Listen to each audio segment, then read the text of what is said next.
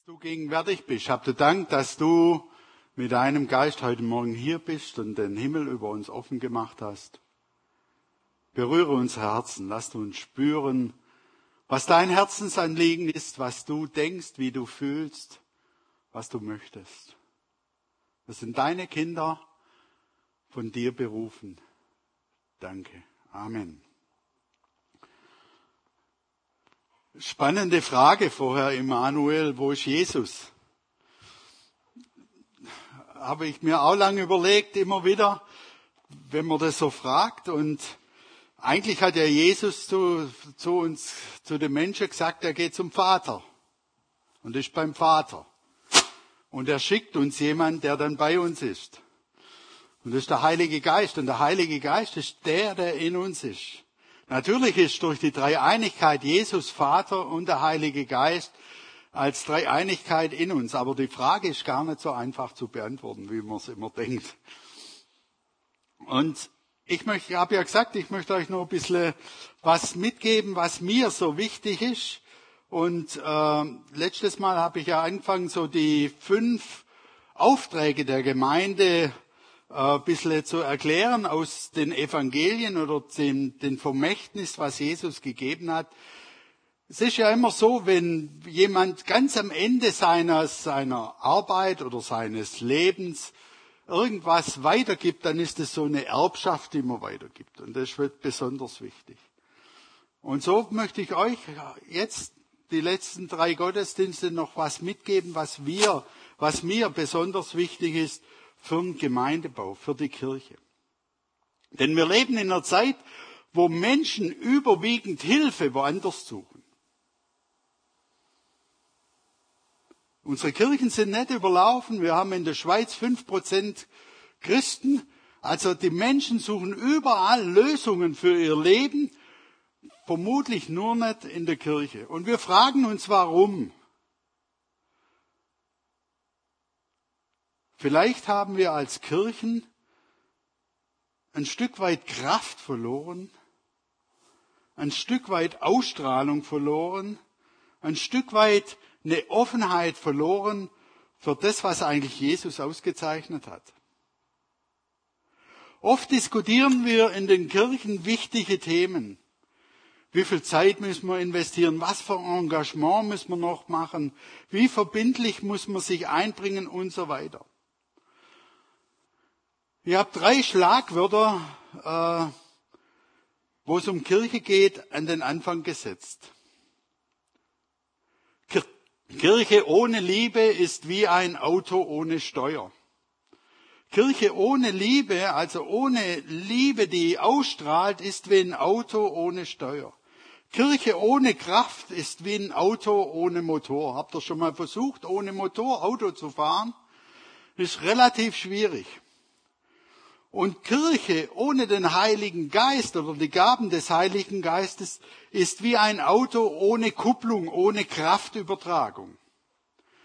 Und das ist, die drei Punkte sind mir, mir mal so eingefahren, wo ich gemerkt habe, wir picken uns manchmal das eine oder andere raus und meinen, damit reicht's. Die Liebe ist wie der Blutkreislauf in der Kirche. Der Umgang miteinander, der Umgang mit Menschen um uns herum ist so der Blutkreislauf der Kirche. Da strahlt sich Liebe, da strahlt sich das aus, was Gott eigentlich möchte. Sie ist der Steuermann, der Wächter über alles, was wir tun, für alles, was wir tun, fürs Predigen, fürs Singen, fürs Lehren, für die Gaben und die Dienste. Und darum sollten wir immer wieder uns den Vers aus 1. Korinther 14 beherzigen, damit wir nicht nur am Steuer sitzen und keinen Motor oder keine Kraftübertragung. Das soll also euer Ziel sein. Ein Leben, das von der Liebe bestimmt wird. Bemüht euch aber um die Fähigkeiten, die uns durch Gottes Geist gegeben werden. Und wenn ich sage, denke ich vor allem an die, Gabe des prophetischen Redens. Das sagt jetzt Paulus.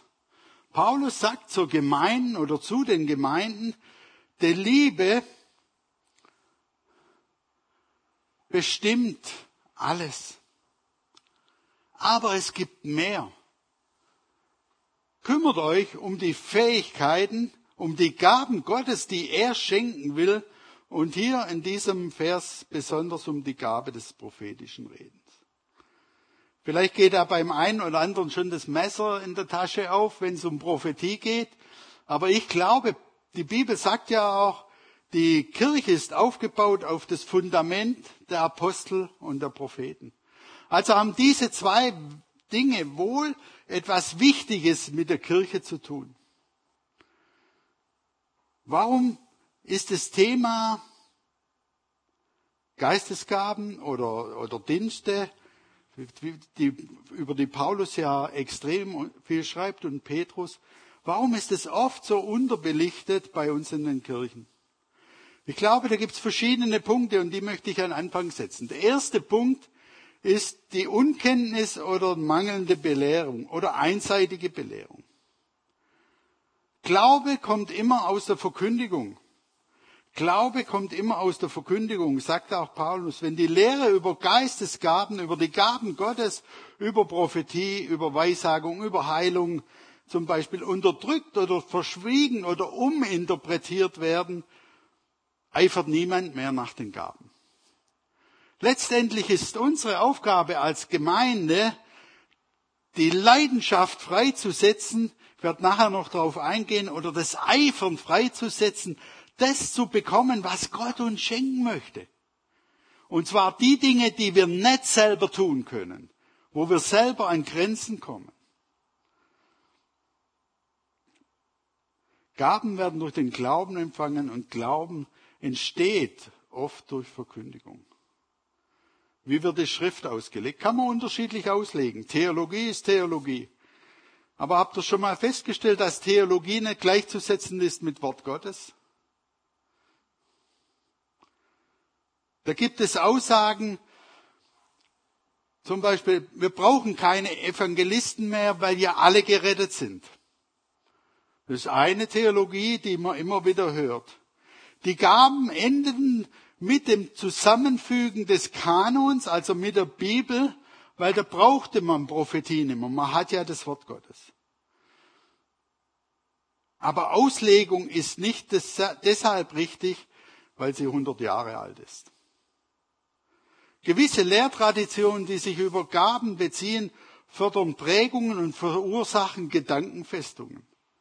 Ich habe mal in einer Gemeinde gepredigt über Gaben und dann kam genau das, äh, die Aussage, lass mich mal nächsten Sonntag predigen, damit ich klarstellen kann, dass die Gaben nach dem Kanon nicht mehr gebraucht werden. Wo steht es in der Bibel? Nirgends. Und die Frage ist doch, wenn wir uns umschauen in unsere, in unsere kirchliche Landschaft, da müssen wir doch mal überlegen, wo wachsen heute die, die Gemeinden am meisten oder welche Gemeindebewegungen haben das größte Wachstum? Das sind die Bewegungen, die charismatisch pfingstlich angehaucht sind. Vielleicht machen die ja was anders als wir oder anders als manche anderen oder vielleicht besser. Mein zweiter Punkt, warum wir über Gaben so oft Probleme haben, ist eine geistliche Selbstgenügsamkeit oder sogar ein Hochmut. Ich brauche das ja nicht. Ich habe ja die Gnade. Gott hat mich ja begnadet und ich brauche das natürlich. Das ist eine gewisse Art von Selbstgenügsamkeit, ähm, aber das gibt nicht kein Zeugnis über die Schrift ab. In Offenbarung 3,14 steht, und dem Engel der Kirche in Laodicea schreibe, so spricht der Herr, welcher das Amen ist, der treue und wahrhaftige Zeuge, der Anfang der Schöpfung Gottes. Ich kenne deine Werke, ich weiß, dass du weder kalt noch heiß bist. O dass du kalt oder heiß wärst, heiß wärest. So aber, weil du lau bist und weder heiß noch kalt, will ich nicht aus, will ich dich aus deinem Mund ausspeien. Also es ist so ein Zwischending. Oft leben wir in so einem Zwischending, sind genügsam mit dem, was wir haben.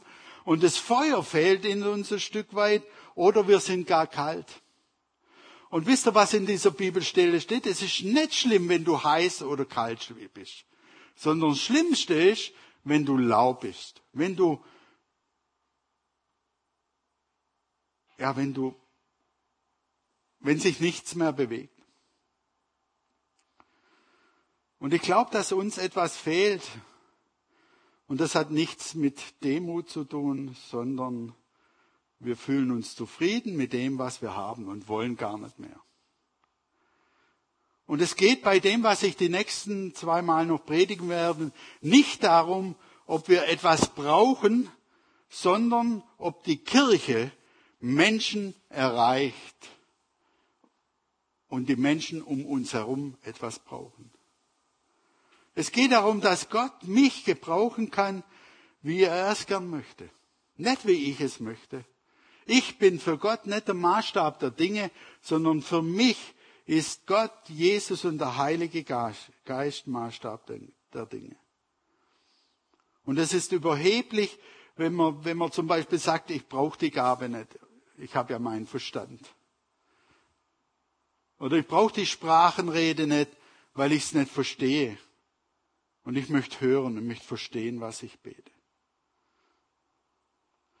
Und der dritte Punkt ist die Verabsolutierung des menschlichen Verstandes. Das ist ja im Moment gerade so die Tendenz, dass man versucht, alles unter Kontrolle zu haben.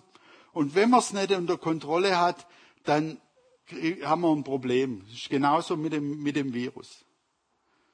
Wir benötigen Kontrolle, wir müssen alles verstehen, alles einordnen, alles in Schubladen bringen und unter unser intellektuelles Denken einordnen. Und in dieser Kultur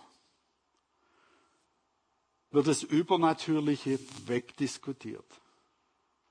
Es gibt ganze theologische Bewegungen, die im YouTube riesige Klicks haben, die das Übernatürliche, das die Bibel uns eigentlich immer wieder beschreibt, wegdiskutiert. Gibt's halt heute nicht mehr. Und der dritte, der vierte Punkt ist die Angst.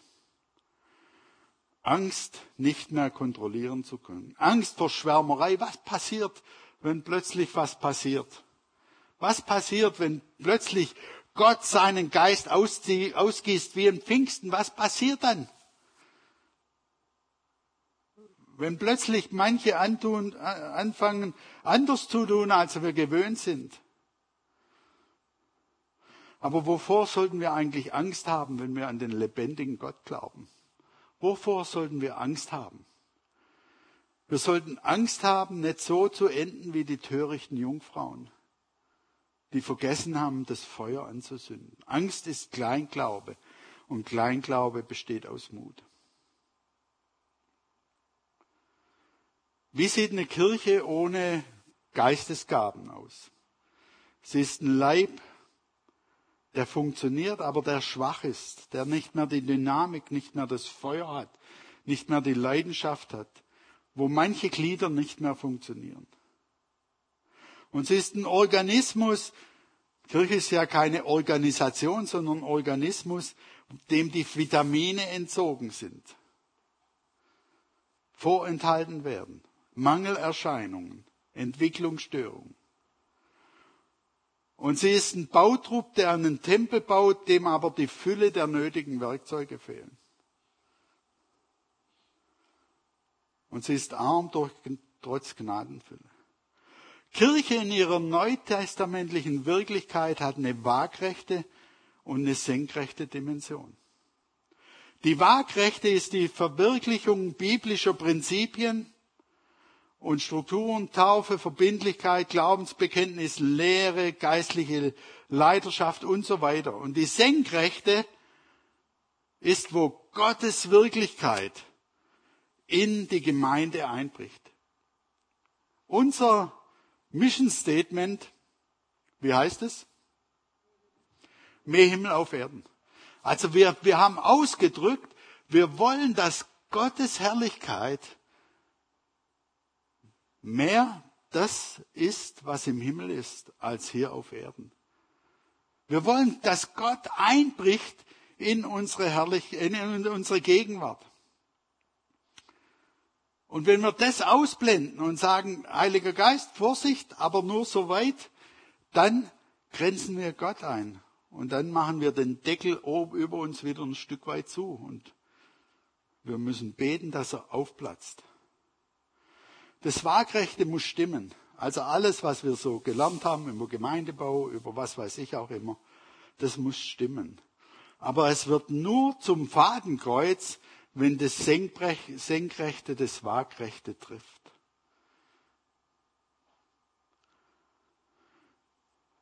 Seid eifrig bemüht. Da habe ich es jetzt richtig geschrieben. Seid eifrig bemüht. Strebt nach der Liebe. Bemüht euch um die Gaben des Geistes, am meisten aber um die Gabe der, des prophetischen Reden. Das Stelle habe ich vorher schon mal zitiert. Unter Geistesgaben, unter pneumatische Gaben, oder versteht die Bibel im Neuen Testament diese Gnadengaben, die Paulus in seinen Briefen und Petrus aufzählt. Um die sollen wir uns eifrig bemühen. Eifrig. Was heißt eifrig für uns? Dann ist es mal sinnvoll zu gucken, was steht da für ein Wort. für das bemüht steht im griechischen Seluon und das heißt mit glühender Inbrunst oder mit verzehrendem Verlangen. Paulus möchte, dass wir uns mit glühender Inbrunst und verzehrendem Verlangen danach ausstrecken, was Gott mir für die Gemeinde schenken möchte. Und da geht es um eine Aktivität von mir. Wir können nicht hinsitzen oder uns ans Klavier lehnen und sagen, jetzt warte ich mal ab, mal sehen, was Gott macht. Nein, Paulus schreibt hier, wir sollen inbrünstig und verzehren danach verlangen, dass wir ausgerüstet werden mit diesen Gaben. Wir sollen eine Sehnsucht haben, ein Verlangen haben, mit diesen Gaben beschenkt zu werden.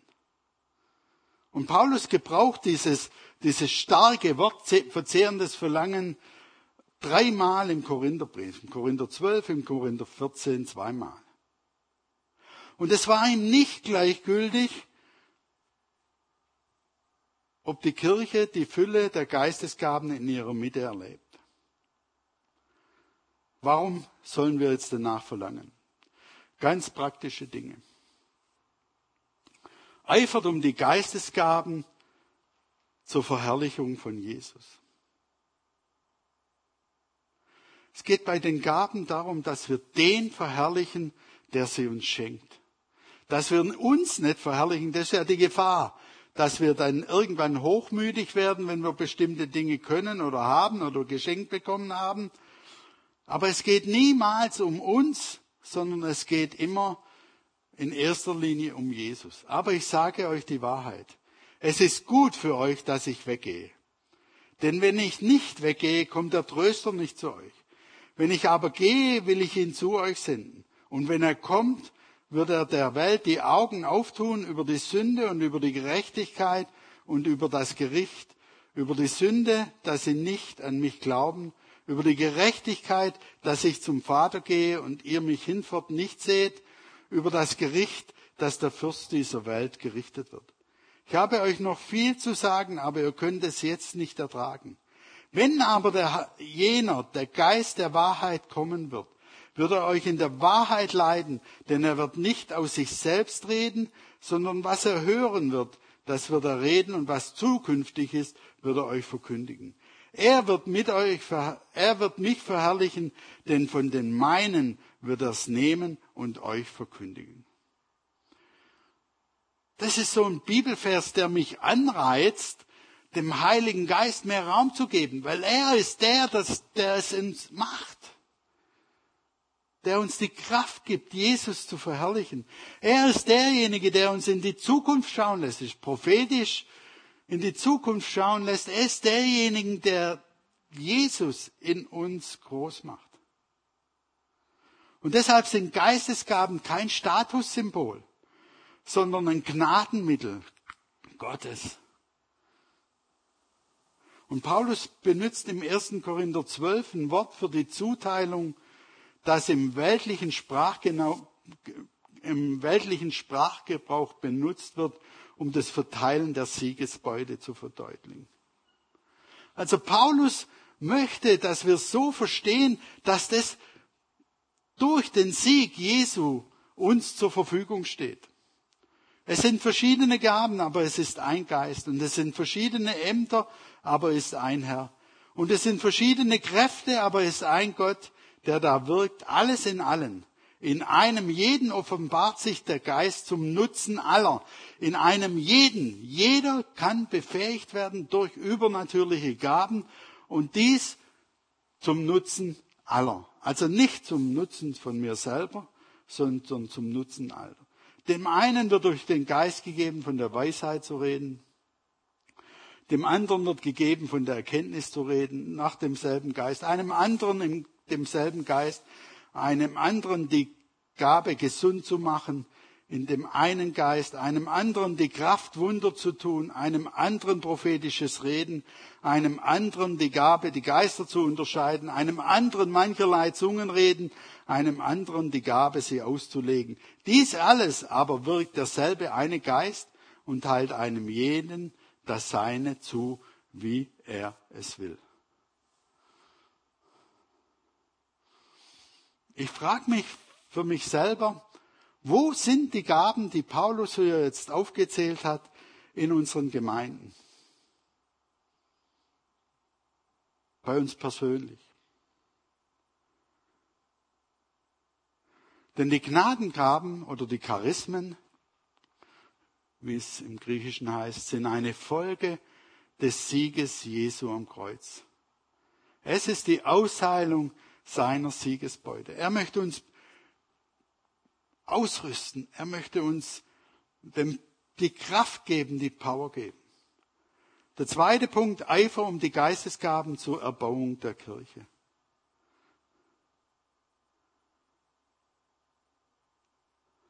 Halt. So auch ihr, da ihr euch bemüht um die Gaben des Geistes, zu trachtet danach, dass ihr die Kirche erbaut und alles reichlich habt.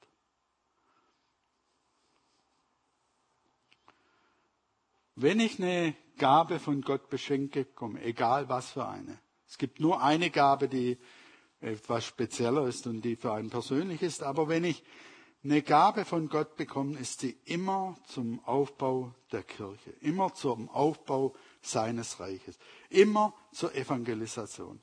Habt ihr schon mal festgestellt in der Bibel, wenn ihr, wenn ihr Heilungsgeschichten lest? Das waren immer evangelistische Heilungen. Es waren immer Menschen, die an Jesus noch nicht geglaubt haben. Das war immer ein evangelistisches Stilmittel. Und Geistesgaben kommen in uns zum Vorschein, sie sind aber nicht für uns bestimmt, habe ich gerade gesagt. Es geht immer um die Erbauung der Kirche, immer um, um das Hochhalten der Kirche, immer um die Stärkung der Kirche. Und niemand von uns wird doch behaupten, dass, uns, dass wir fertig sind als Gemeinde, als Kirche, oder? Das merken wir jetzt gerade ja lebhaft, dass wir einfach nicht fertig sind, wenn es Schwierigkeiten gibt, wenn es schwer läuft, wenn so die erste Liebe verloren ist. Was, was braucht's denn da? Ich glaube, da braucht's eine Erfrischung mit dem Heiligen Geist. Und keine Predigt oder Lehre, kein Hauskreis oder keine Gemeinschaft kann der, den Dienst dieser Geistesgaben ersetzen. Aber keine Geistesgabe kann den Dienst der Lehre, der Predigt, des Gottesdienstes, der Gemeinschaft ersetzen. Beide Stränge müssen zusammenkommen und zur Erbauung der Kirche dienen.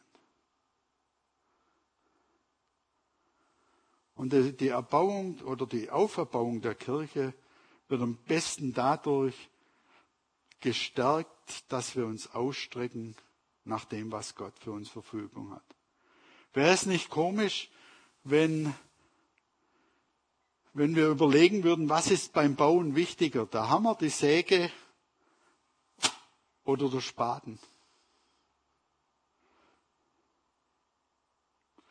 Das angefangene Werk der Kirche, das Jesus angefangen hat vor ein paar tausend Jahren, darf weder beim Fundament abschließen noch im Rohbauzustand bleiben, zur Ruine verfallen. Erbauung und Pflege ist etwas, was jeder von uns tun kann. Bemüht euch mit verzehrendem Verlangen nach den Geistesgaben. und eifert um Geistesgaben um der verlorenen Welt willen.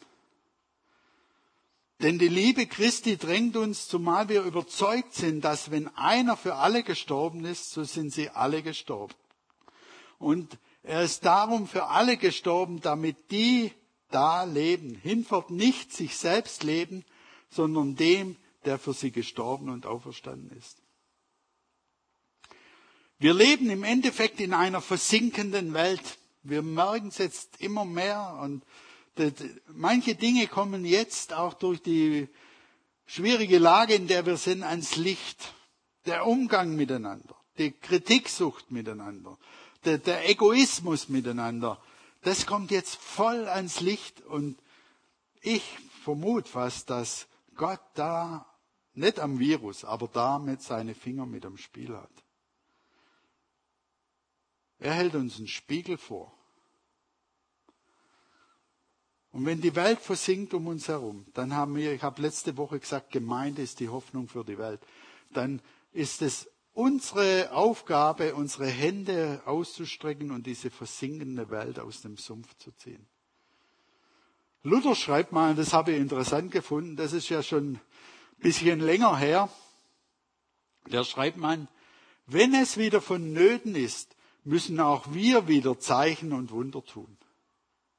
Wenn es wieder vonnöten ist, müssen auch wir wieder Zeichen und Wunder tun.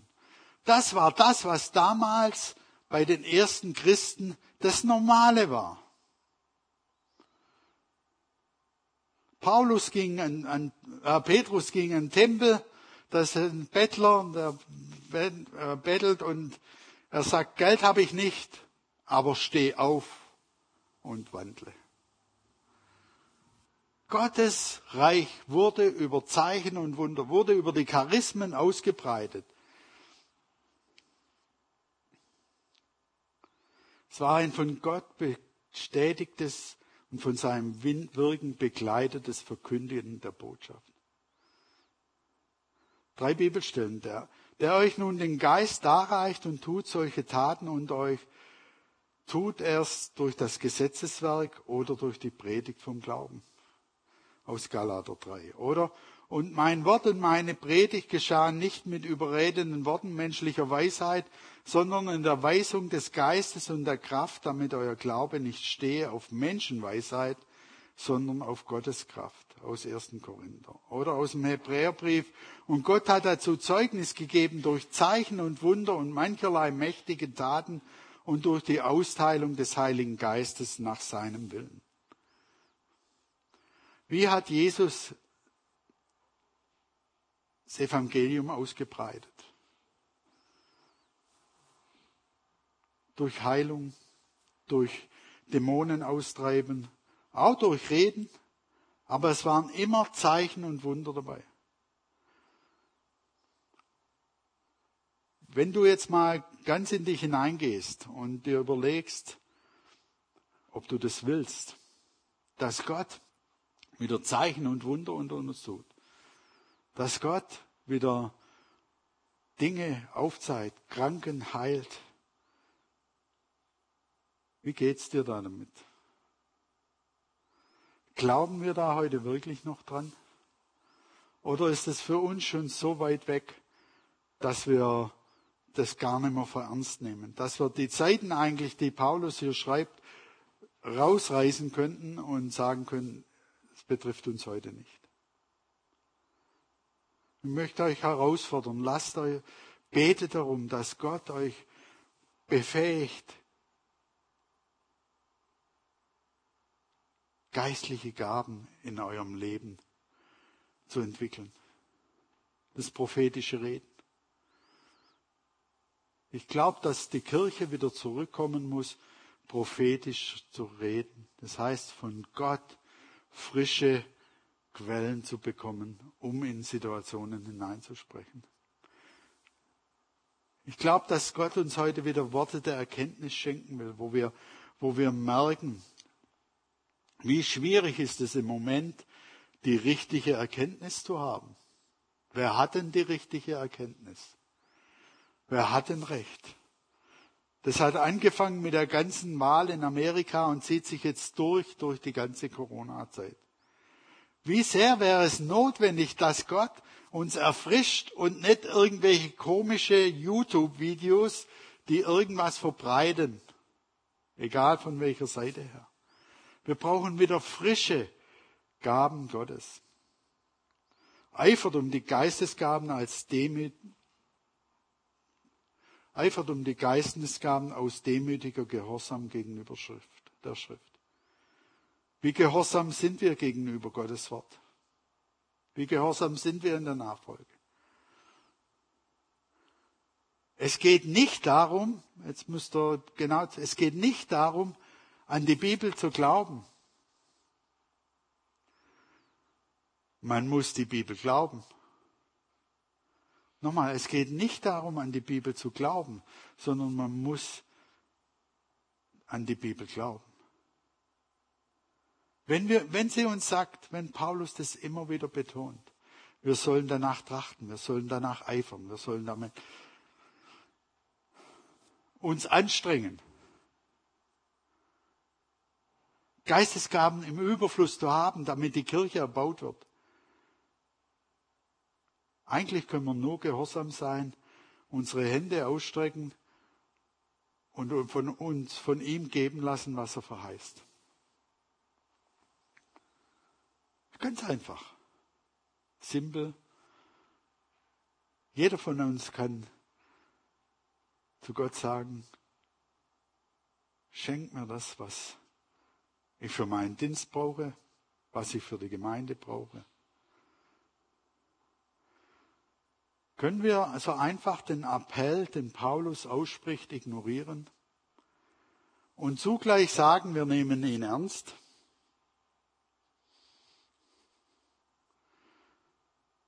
Gott weiß besser als wir, was seinem Werk dient. Gott weiß besser als wir, was der Gemeinde dient. Gott weiß besser als wir, was uns dient.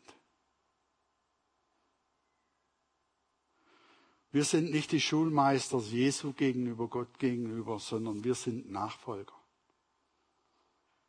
Gehorsame Nachfolger. Nächste Woche will ich dann ein Stück weit weitermachen, auch wenn es um die Dienste geht, die das braucht, um eine Gemeinde auf ein sicheres Fundament zu legen, nach der Bibel zumindest. Ich glaube nämlich, dass Gott uns Menschen die Handwerkszeuge an die Hand gibt. Er bevollmächtigt uns. Er bevollmächtigt jeden Einzelnen. Er begeistert uns.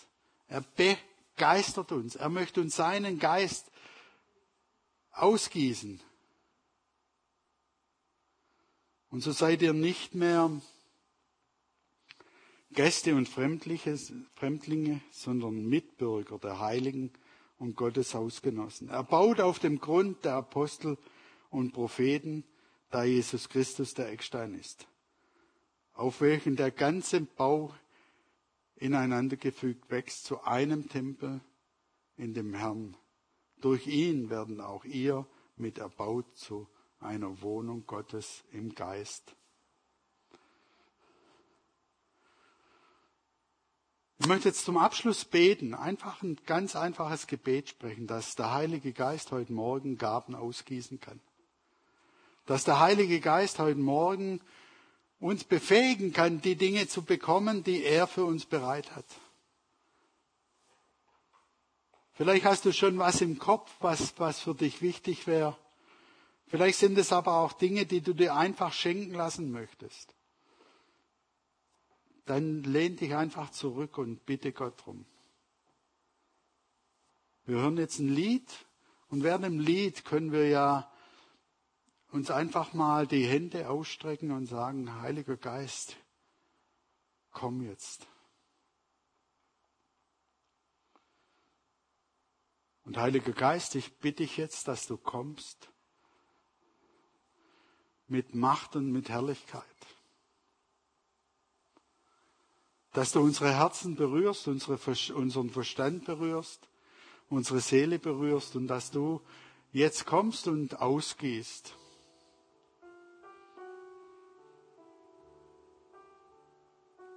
Vater, wir brauchen als Gemeinde deine Handwerkszeuge. Wir können viele Dinge erlernen. Wir können Theologie studieren. Wir können äh, Leiterschaftstrainings durchmachen und, und, und. Aber wir brauchen das übernatürliche Handeln von dir. Heiliger Geist, ich bitte dich, komm du in deiner Sanftmut, in deiner Liebe. Du bist kein Vergewaltiger, sondern du bist jemand, der einem die Hand auf die Schulter legt.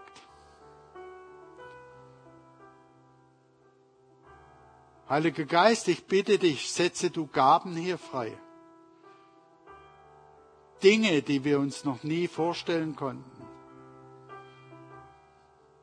Und Heiliger Geist, erlöse uns von der Angst, was könnte dann passieren, wenn wir uns aufmachen und offen sind, unseren Verstand mal zurückstellen und einfach erwarten, dass du der Handelnde bist.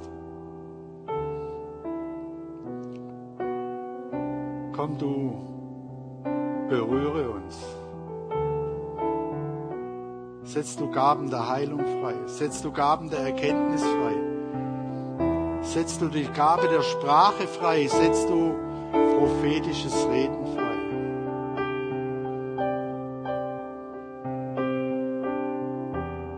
Es ist dein Anliegen und nicht unser Anliegen.